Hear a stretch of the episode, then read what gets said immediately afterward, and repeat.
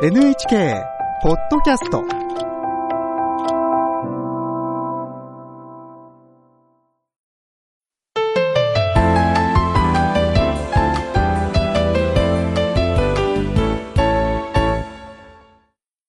健康ライフテーマは頭痛は減らせる。北里大学客員教授の五十嵐久香さんに伺います。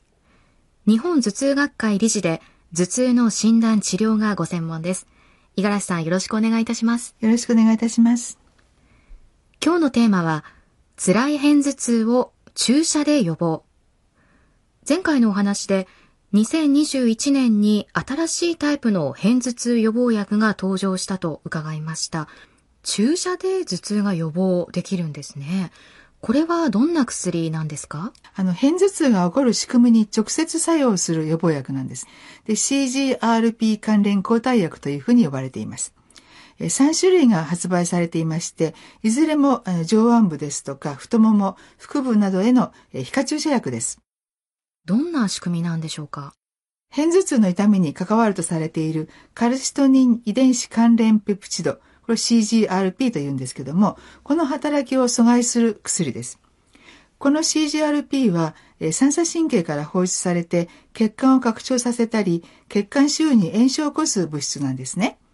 で、片頭痛が起こっている時に、えー血液や、えー唾液の中に増えることが分かっています。CGRP 関連抗体薬は CGRP そのものや、えー血管を広げたり縮めたりする血管平滑筋などにある、えー受容体にくっつくことでその働きを阻害します。一度注射するとどのくらいの期間効果があるんでしょうか？注射薬はガルカネズマム、フレンマネズマム、エレヌマムと3つあるんですけれども、どれも基本的には月に1回、または4週間に1回注射をしていきます。注射にはガルカネズマブ、フレンマネズマブ、エレヌマブの3種類があるんですね。ガルカネズマムは効果を早めるために最初は2本打ちます。フレマネズマムは4週間に1回ということもできますが、12週間ごとにまとめてえー3本ずつ注射していくということも可能です。一度打てば頭痛が治るんですか？なかなかそういうわけにはいかないんですけども、最初の1週間くらいで効果を実感する方もいらっしゃいます。約半数の方は1ヶ月ほどで頭痛が起こる日数が半分以下になりますし、全く頭痛が起こらなくなるって方も1割弱ほどいらっしゃいます。先に使い始めたヨーロッパでは1年から1年半ほど使うのが良いとされています。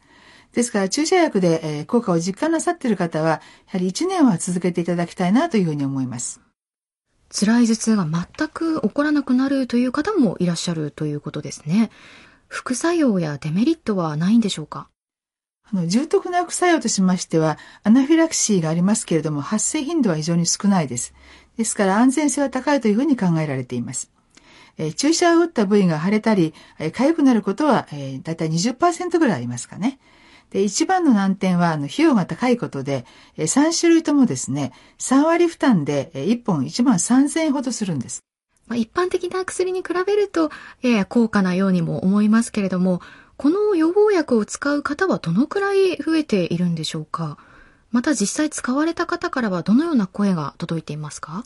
あの、私の外来では、やっぱり半数ぐらいの偏頭痛の方が、えーこの注射薬を使っています。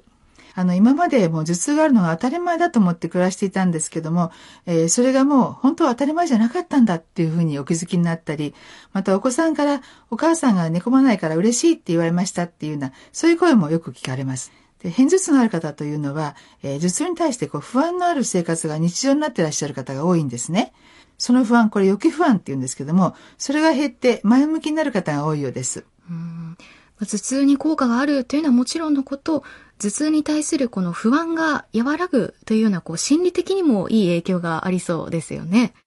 この薬は誰でも使えるんでしょうか？今、この予防薬をあの私たちがお勧めするのは、片頭痛が1ヶ月に平均4日以上ありまして、えー頭痛が起こった時にえー飲む、例えばトリプタンなどのお薬の効果が乏しかったり、経口予防薬の効果が不十分、または副作用などで使用できない人、そういう方にあのお勧めするんです。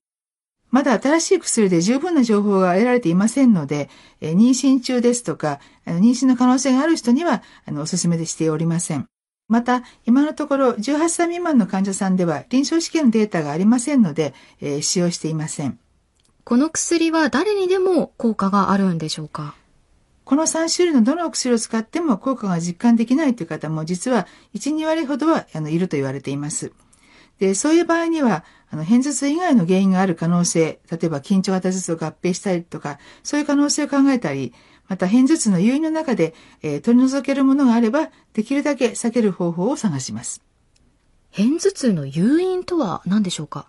偏頭痛が起こるあのきっかけになるものが、その人それぞれにあるわけです。で特に関係が不可知されているのは、まあ、女性では女性ホルモンです。特にエストロゲンという女性ホルモンの血中濃度が低下する、その変動によって起こりやすい。女性の偏頭痛の患者さんでは、約半数の方が月経数日前から月経中に起こりやすいんです。その他にも空腹ですとか、寝不足、寝すぎ、ストレス、またストレスから解放された時ですね。こういう時にも、あの、偏頭痛は起こりやすいんです。えー、中には、あの、天候ですね、えー、低気圧が関係するという人も多いんです。それから眩しい光ですとか、あの、騒音、また強い匂い、こういうものが苦手っていう人もいらっしゃいます。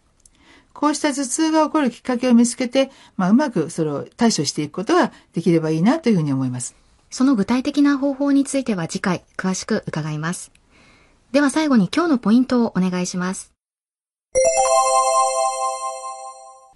辛い片頭痛に悩んでいるなら注射を検討してみましょう。今日は辛い片頭痛を注射で予防というテーマで、北里大学客員教授、五十嵐久香さんに伺いました。五十嵐さんありがとうございました。ありがとうございました。次回は、頭痛の種と上手に付き合うです。